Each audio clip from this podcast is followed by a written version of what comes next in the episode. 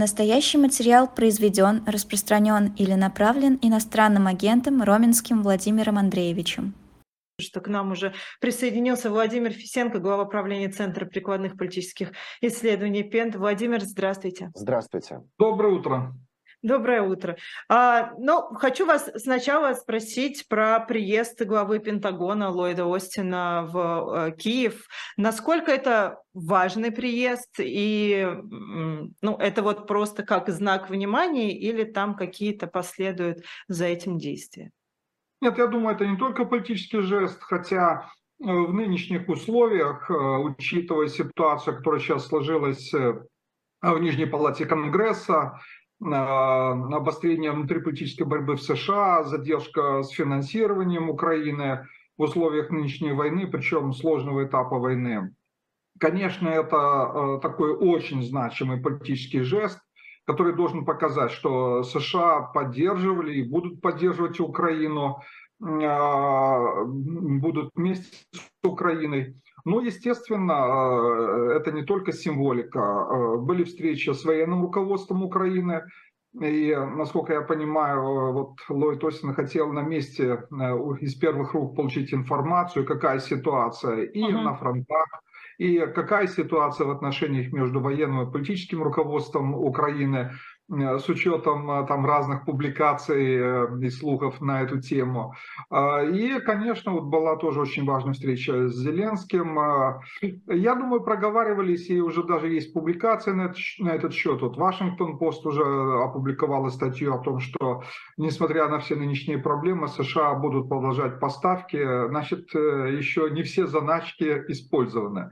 А, ну и, э, конечно, проговаривались наиболее важные потребности, наиболее актуальные потребности вооруженных сил Украины, э, которые будут обсуждаться вот как раз э, на днях на очередной конференции платформы «Рамштайн». И вот Остин, я так понимаю, он решил совместить. Он должен участвовать вот в этой конференции. Как правило, там участвует министр обороны, иногда руководители генштабов. А, и вот он решил еще и приехать в Украину для того, чтобы как бы, и нам дать положительный сигнал, а, и не только нам, я думаю, это и сигнал Кремлю, что, несмотря на все слухи, США будут продолжать поддержку Украины. Как бы не надейтесь, вот вспоминая известный анекдот. А, но вот э, на Рамштайне уже будут обсуждать конкретно поставки, потому что сейчас, к сожалению, Э, есть дефицит целого ряда боеприпасов, прежде всего, артиллерийских снарядов, э, э, и ну, по некоторым видам оружия, я думаю, тоже есть потребность. Ну, а Америка готовит новый пакет военной помощи Украине на сумму в 100 миллионов долларов. Насколько вообще это серьезно? Эта информация как раз появилась после визита министра обороны в Киев. И многие российские пропагандистские издания обращают внимание на то, что, ну, а, во-первых, 100 миллионов, разве это много? А потом, что среди а, того, что поставят, будет всего лишь только одна система Хаймарс с боеприпасами. Нет, ну я же говорю, есть ограничения, вызванные вот нынешней бюджетной ситуацией, поэтому поставляют э, да, в меньших объемах э, из тех заначек, которые остались. Э, но пакеты, ну, пакеты разные. Вот сейчас 100 миллионов, потому что э, ну, надо, чтобы открылись финансовые шлюзы и э, стала работать нормальная система на перспективу на весь будущий год. А пока, да, есть определенная экономия. А так, как правило, очередные пакеты – это несколько сот миллионов долларов. Это может быть и 200, и 300, и 400 миллионов долларов. Иногда больше. Знаете, не происходят поставки сразу в очень больших масштабах. Так что в этом плане нет ничего, я бы сказал, ни плохого, ни хорошего. Хорошее в том, что несмотря вот на проблемы, которые сейчас возникли в США, регулярные поставки продолжаются. Ну, не очень хорошо, что несколько в меньших объемах. Но главная проблема не в том, что только один Хаммерс. Э, те хаммерсы, которые есть в Украине, они работают. Э, э, сейчас главная проблема в нехватке артиллерийских снарядов. Вот это главная проблема. И над этим надо работать. Я думаю, будут искать варианты, как решать эту проблему, чем и как возможно компенсировать. нехватку, физическую нехватку этих снарядов. Вот, вот я бы на это больше обращал внимание. Откуда предыдущие были поставки?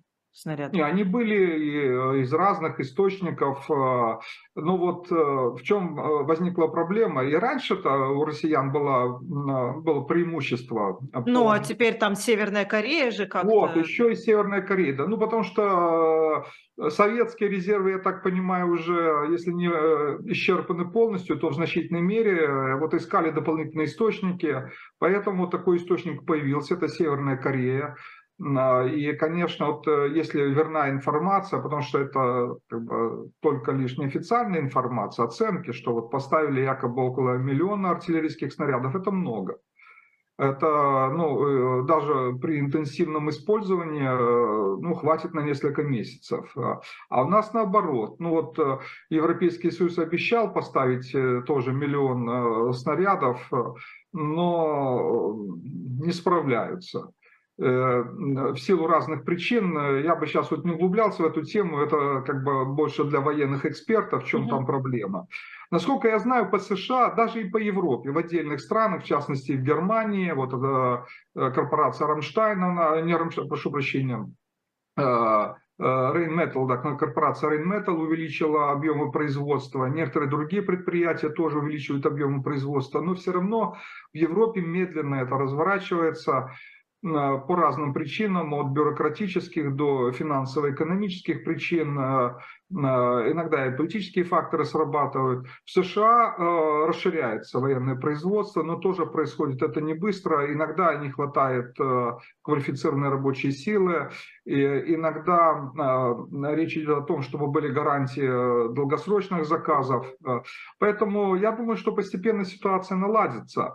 Но вот сейчас возникла проблема. Мы получали снаряды э, от Соединенных Штатов, вот снаряды западных калибров от Соединенных Штатов, э, но это был НЗ, который был предназначен для Израиля.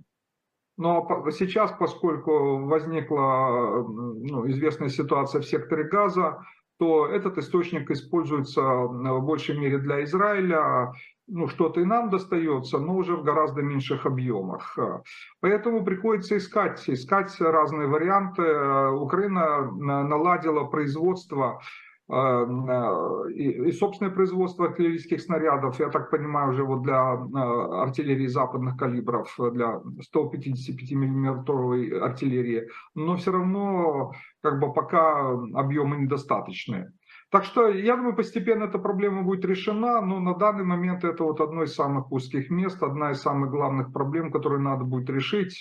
И, кстати, вот насколько я понимаю, вот э, Ллойд Остин обсуждал и с политическим, и с военным руководством Украины как раз варианты где, как можно и чем можно заменить вот нехватку артиллерийских снарядов, где какие возникли, скажем так, эм, накладки, поскольку, да, вот идет военная помощь Израилю, и надо ее э, оказывать и Украине. Поэтому здесь тоже ищут оптимальный баланс интересов. Владимир, а... ну, второе государство по объему предоставляемой помощи Украине, это Германия, насколько я понимаю, уже вот появились э, кадры сегодня рано утром или в ночи э, глава Министерства обороны Германии Борис Писториус прибыл в Киев вслед за э, э, министром американским.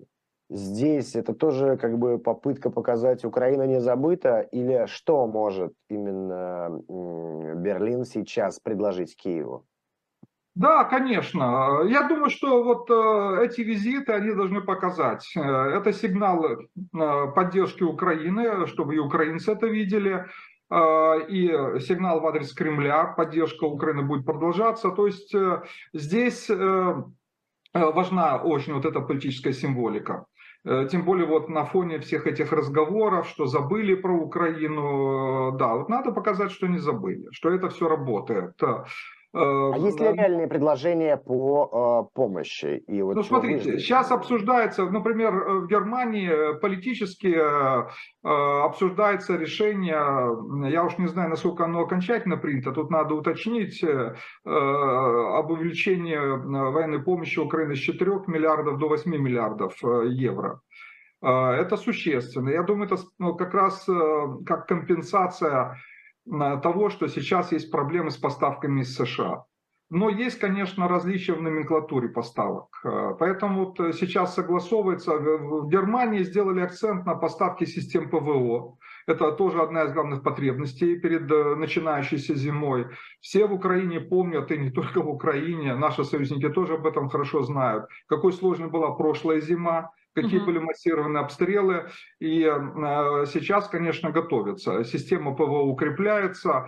Причем, я так понимаю, сейчас акцент делается не только на классическую систему ПВО, а, а на поставки оружия, вот в частности, Германия поставляет соответствующие системы, это, например, там зенитно-ракетные комплексы «Гепард» и некоторые другие подобные системы для борьбы с шахедами с э, боевыми беспилотниками, потому что вот последние недели э, главные атаки происходят именно с э, использованием беспилотников. Ну, если по Одесскому региону там ракетами бьют, то Э, вот по э, центральным украинским регионам, по Киеву, скорее пытаются бить шахедами. Поэтому используют э, и другие системы. Ну, такие, которые, скажем так, больше предназначены именно не для ракет, а для борьбы вот с такой новой опасностью.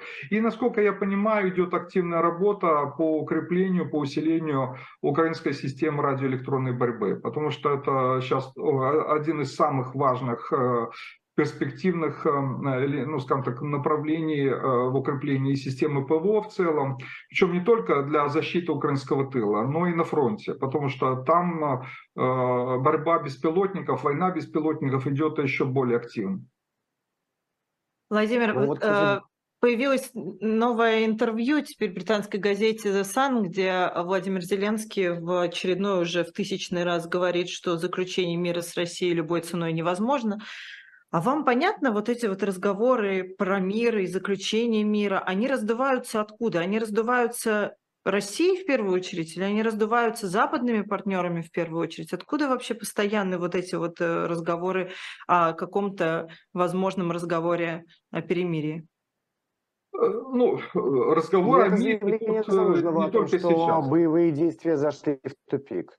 Ну, конечно, да, нет. Разговоры о мире, о возможных переговорах идут э, регулярно. Они были в прошлом году, вот год назад тоже был всплеск таких э, слухов, э, э, потому что были консультации тогда даже и встречи э, э, представителей спецслужб, например, США и России. Ну, тогда больше обсуждалась тема ядерного оружия, чтобы ну, э, не допустить использования ядерного оружия. Но, естественно, переговоры о мире. Потом давайте вспомним весну и летом, вот тоже всплеск мирных инициатив, там и Ватикан, африканские страны и тому подобное.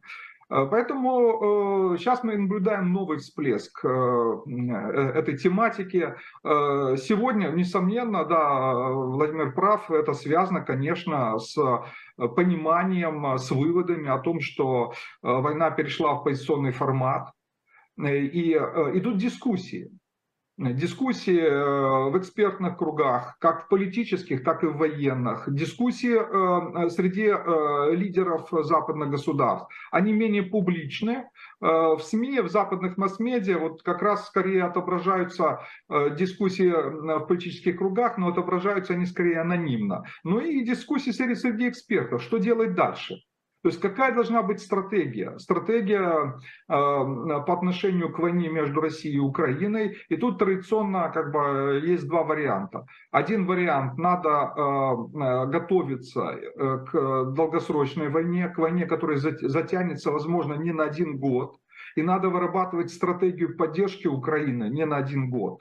И это должна быть стратегия и политическая, и э, экономическая стратегия, э, и стратегия, конечно, военная, то есть какого рода оружие надо поставлять, как ломать планы России э, по вот, ведению войны на истощение. А другое направление, которое сейчас, конечно, активизировалось, э, заключается в том, что ну раз э, война заходит в позиционный тупик, вот такие выводы часто делаются, и заголовки во многих изданиях именно такие, что, мол, война зашла в тупик или патовая ситуация в войне. Отсюда делается такой вполне логичный вывод, ну раз такая ситуация, давайте договариваться о мире. Но что не учитывается теми, кто эту тему продвигает? Э, я даже не говорю о том, что, ну, о чем говорит Зеленский, он постоянно акцентирует внимание на том, что просто замораживание конфликта, оно устойчивого мира не принесет. И оно может быть использовано Россией для подготовки новой войны. Да, это вывод логичный. Хотя я тут э, от себя бы добавил, что может сложиться действительно так, не сейчас, а позднее, что если вот эта э, э, патовая ситуация, она затянется и станет еще более устойчивой, то ну, тогда действительно придется, наверное, думать и об этом не очень приятном и не очень надежном мире, а точнее перемирии э, военном. Э, другое дело, как, э, как это сделать, э, насколько быстро это получится. Но думаю, что в перспективе, не сейчас, в перспективе эта тема может стать актуальной. Почему сейчас? Я скептически отношусь вот к этим всем идеям, предложениям. По одной простой причине. Дело в том, что Э, и Украина не готова к этому. Э, я думаю, что э, украинское руководство, прежде всего политическое руководство, прекрасно понимает, что если мы сейчас будем начинать разговоры о мире, то именно в нынешней ситуации, вот в частности с учетом того, о чем мы говорили, нехватка артиллерийских снарядов, определенное усиление внутренней турбулентности в Украине, россияне будут воспринимать нашу позицию как слабую. А соответственно, э, будет давление, будут ультиматумы, и в нынешней, именно в нынешней ситуации э, нам начинать переговоры первыми будет невыгодно и неправильно. Э, потому что мы сами себя поставим, ну если не в проигрышную, то в слабую позицию. И вторая причина, вот поскольку россияне видят, да, что есть определенная нехватка ресурсов в Украине для продолжения эффективных военных действий, они усиливают давление. Э, усиливаются попытки наступательных действий, э, прежде всего на востоке, там, в районе Донецка, на, там, и на Купинском направлении, но особенно под Авдеевкой, вот, в районе Донецка. А, и, конечно, очень много разговоров о том, что о, надо усиливать давление, есть шанс взять реванш, э, надо наступать. Я так понимаю, контекст э, приближающихся президентских выборов России тоже работает. И я не исключаю, что там есть планы попытаться организовать некие, хотя бы небольшие, но значимые символические победы, показать Путина как победителем, что, Украина, что Россия выигрывает войну Украины. Поэтому ожидать сейчас э, реальных переговоров о мире нет оснований. Мы еще не готовы к таким переговорам, ну, я имею в виду руководство страны. А, а Россия, э, э, видимо, решила, что есть шансы перехватить стратегическую инициативу, поэтому они сейчас, э, если будут идти на какие-то переговоры, то с позиции, когда они будут диктовать, выдвигать какие-то ультиматумы, что нам, конечно, неприемлемо. Поэтому надо эту фазу войны перетерпеть дождаться вот, улучшения ситуации с поставками ресурсов военных.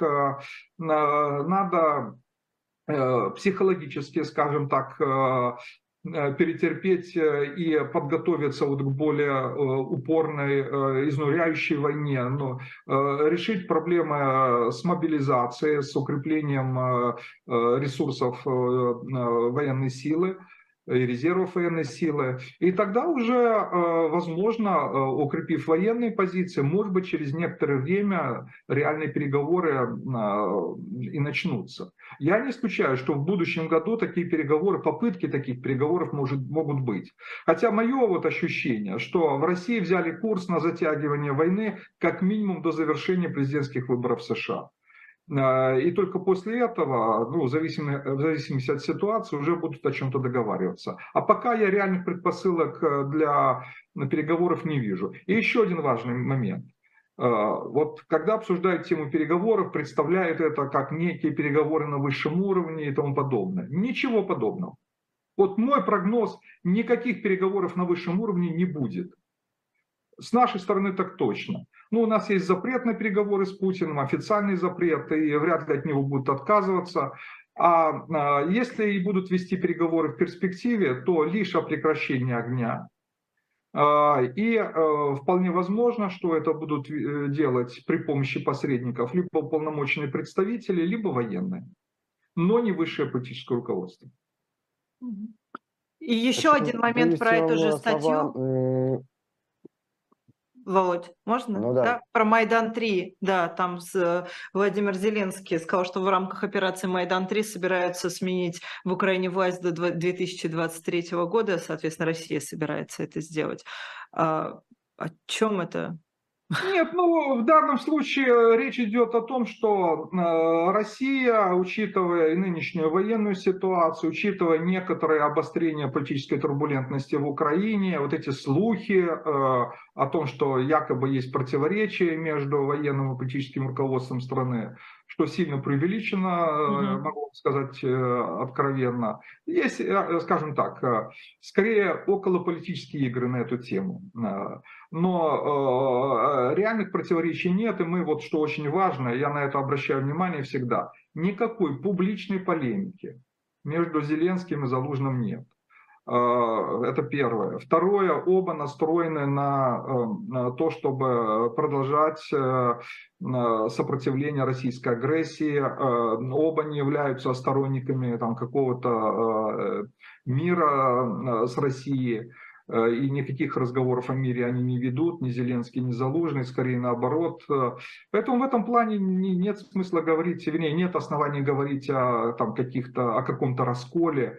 Я думаю, могут быть какие-то тактические разногласия. Плюс там есть, э, конечно, подковерные игры и в окружении Зеленского и Залужного разных людей. И я думаю, что они делают это не всегда правильно и корректно, что и порождает сами слухи. Но в любом случае, вот э, Россия видит эту ситуацию, и она усилила информационно-психологические атаки на Украину. В частности, это было э, уже на позапрошлой неделе, э, было Э, в середине ноября, э, когда вот как только появились соответствующие публикации в западных СМИ, в Украине начали это обсуждать, э, и, ну и некоторые наши политики себя повели, на мой взгляд, безответственно, тоже начали высказывать разные провокационные идеи, ничем не подкрепленные. Россияне сразу же запустили мощную информационную психологическую атаку. Появился дипфейк с Залужным, видео, где якобы Залужный отдает приказ э, свергать Зеленского. А одновременно появилась э, тоже информация, э, фейковая информация о том, что якобы Залужный, якобы Зеленский отдал приказ снять Залужного с должности, и а, в телеграм-каналах а, массово начали распространять информацию, якобы вот слухи, утечки о том, что военные сегодня ночью будут брать власть, будет стрельба на улицах, бежите из Киева, из Днепра и там из других крупных городов. Вот это тоже запускалось. Слава богу, это не сработало. Достаточно быстро все это опровергли. Ну и украинцы ну, тут проявили тоже, я думаю, и э, бдительность и ответственность, но не среагировали на все эти провокации. Э, то есть мы здесь определенный иммунитет проявили. Э, но вот то, что сказал Зеленский, подтвердили и представители военной разведки Украины, Судя по всему, да, готовится некая информационно-психологическая кампания на то, чтобы спровоцировать конфликты внутри украинского общества. А, почему вот э, термин Майдан-3 появился? Скорее всего, это кодовое название, которое сами россияне дали. Но это такой психологический момент. Конечно, да. Я поясню, это с чем связано. Да. Вот как раз сегодня, э, день, когда мы с вами разговариваем, в Украине отмечается День достоинства. Э, это... Ровно 10 назад день... начался Евромайдан. Да-да-да, он, во-первых, в этот день началась и оранжевая революция, а потом, да, в 2013 году да, начался Евромайдан, э, который позднее перерос в революцию достоинства. И вот э, э, этот день у нас отмечается уже на государственном уровне официально. Часто в этот день собираются активисты, вспоминают вот те дни. И, скорее всего, россияне сделали ставку на то, чтобы попытаться спровоцировать конфликты между частью активистов, вот тех Майданов, Э, предыдущих, а там есть люди, которые не любят Зеленского, критично относятся к Зеленскому. Ну, прежде всего, это сторонники Порошенко, но не только. Это явное меньшинство, если брать масштабы всего украинского общества. У Зеленского остается очень высокий уровень доверия, 75% украинцев ему доверяют, но тем не менее есть и критики, и есть люди, которые его э, еще с 19 года очень не любят. Э, э, вот явно, наверное, есть планы, или, и, наверное, разрабатывались какие-то технологии, как спровоцировать, спровоцировать конфликт, попытаться как бы подкинуть идею третьего Майдана. Сама идея, кстати, она появилась еще в 2014-2015 годах. Я это хорошо помню. Были даже попытки тогда неоднократно организовать в Киеве Третий Майдан. Все попытки были неудачны, провалились, но как бы само название, вот оно в памяти осталось. И вот, видимо, кто-то из украинских советников возле Кремля и э, подкинул эту идею, давайте вот э, попытаемся раскачать э, ситуацию именно здесь, вот э, в поле, э, в среде активистов, чтобы вот как бы спровоцировать их э, там атаку на украинскую власть, на нынешнее украинское руководство. Ну и опять-таки попытаться э, сыграть на теме противоречий между военным и политическим руководством Украины. Скорее всего, речь идет о чем-то подобном. Наверняка, возможно, планировались какие-то провокации провокации. А, не буду здесь конкретизировать, э, чтобы тоже не давать э, каких-то, ну скажем так, э, ну не озвучивать. лишних разговоров. Да, да, да, и не, и не давать публичных советов тем, кому давать их не нужно, что там могло бы быть. Но э, э, в Украине это вызвало неоднозначную реакцию. Многим не понравилось, что это, ну в социальных сетях, что как бы вот Зеленский это озвучил, э, что, мол, не надо святую тему Майдана трогать. Ну так, слушайте, тут дело не в том, что ее трогают, а в том, что если есть э, информация, лучше заранее ее озвучить. Ну и самое главное, конечно, я очень надеюсь на это, что э, представители спецслужб, правоохранительных органов, там, э, украинских властей, я думаю, должны встретиться и согласовать там с представителями разных общественных и политических организаций некий алгоритм действий. Если вдруг будут возникать некие провокации, да, как действовать, так, чтобы не поддаваться на эти провокации, чтобы ну, быстро их ликвидировать, если будут попытки таких провокаций и так далее. Поэтому э, определенный резонанс вокруг этой темы появился. Кто-то и скептически относится к этому. Ну, прежде всего потому, что э, э, надо понимать, искусственно Майданы, настоящие Майданы, организовать невозможно, тем более россиянам. Вот провокации, да, попытаться какие-то провокации организовать, это возможно. И вот именно к этому надо готовиться. А настоящий Майдан э, и Россия не может организовать, я вам скажу, э, и даже если бы кто-то захотел, если нет предпосылок для этого, организовать это невозможно. Я вот знаю массу примеров, э, когда пытались это делать. И вот, э, возможно, и там люди, которые были связаны в свое время с Россией, вот это уже после 2014 года, либо просто авантюристы разные. Но э, пытались это делать и общественные активисты, те, кто раньше участвовал, например, в оранжевой революции. Так вот, я помню, как при Януковиче, каждый год были попытки организации Майдана. Каждый год. В 2010 году был предпринимательский Майдан. Он был достаточно масштабный, шумный, даже власти пошли на определенный компромисс, но не перерос большой Майдан. Кстати, тоже вот Э, чтобы вы понимали, у нас ноябрь в этом плане – это такой особый месяц. Оба Майдана были в ноябре, больших Майдана, и часто различные какие-то э, политические всплески, такая повышенная политическая турбулентность возникает именно осенью. Да, иногда октябрь, но вот очень часто это ноябрь. А, возможно, на эту тоже ставку сделали. Ну, на такую, я бы сказал, сезонную а, особенность украинской политики. И вот там, в 2011 году, когда была арабская весна, тоже были попытки сделать э, э, Майдан против Януковича. В 2012 году была попытка языкового Майдана, мовного Майдана. Они все были неудачные. А в 2013 году, э, вот да, это, видимо, накопились предпосылки. И, э, казалось бы, на тот момент ну, ситуация, которая не предвещала особых проблем для властей, Э, вот протесты студентов, которые разогнали, а в итоге это вызвало массовое недовольство народа и сотни тысяч людей вот 1 декабря, не 22, кстати, а 1 декабря вышли. Вот настоящий Майдан тогда в 2013 году начался 1 декабря. Но сначала, конечно, вот студенты, студенты, которые протестовали против э, отказа от подписания соглашения об ассоциации с Европейским Союзом, они первые вышли.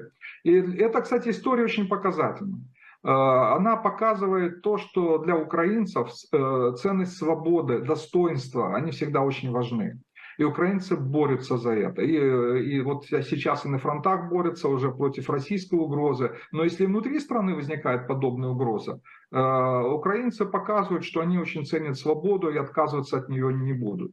А сейчас скорее речь идет о провокациях. Вот о попытках провокации, о каких-то новых информационно-психологических э, операциях. Может быть, будут новые дипфейки, Поэтому лучше предупредить. Я в этом плане считаю, что э, предупреждение было, э, а дальше уже надо подготовиться и не допустить э, того, чтобы эти провокации оказали какой-то негативный эффект. Владимир, я вас хотел спросить, а как сейчас относится э, в Украине именно к, самим, к самому Евромайдану, вот 10 лет спустя? Мы понимаем, что именно после него последовало а, аннексия Крыма со стороны России, события на востоке страны, которые, очевидно, были во многом да, срежиссированы именно Москвой и Кремлем. Ну, фактически развязанная война. А, я сам лично видел тогда, в 2014 году, могилы псковских десантников, которые в цинковых гробах возвращались угу. с территории вашей страны. Туда они отбывали, конечно же, по э, зову сердца. Они же все отпуск взяли. Это мы тоже э, прекрасно понимаем и освещали. Но ведь именно за Евромайданом последовали эти события и э, полномасштабное уже вторжение 22 года. Смотрите, ну, во-первых, вот, ну, хотя часто называют эти события Евромайданом, э, название, которое закрепилось э, и сначала исторически, потом официально за теми событиями, это революция достоинства. Вот э, так ее называют, потому что речь шла не только о, о борьбе за э, сохранение курса на европейскую интеграцию. Это было одно из требований протестующих. Оно, кстати, было реализовано вот после того, как власть в Киеве поменялась и а, были и другие требования. Вот главное все-таки это борьба за свободу, борьба против авторитаризма, угроза авторитаризма, которая тогда возникла. И люди вышли массово после того, как разогнали, ну, зверски разогнали, ну, в России это хорошо знают, вот как разгоняли и антивоенные митинги, многие другие. А, а когда у нас нечто подобное сделали, люди вышли на улицы.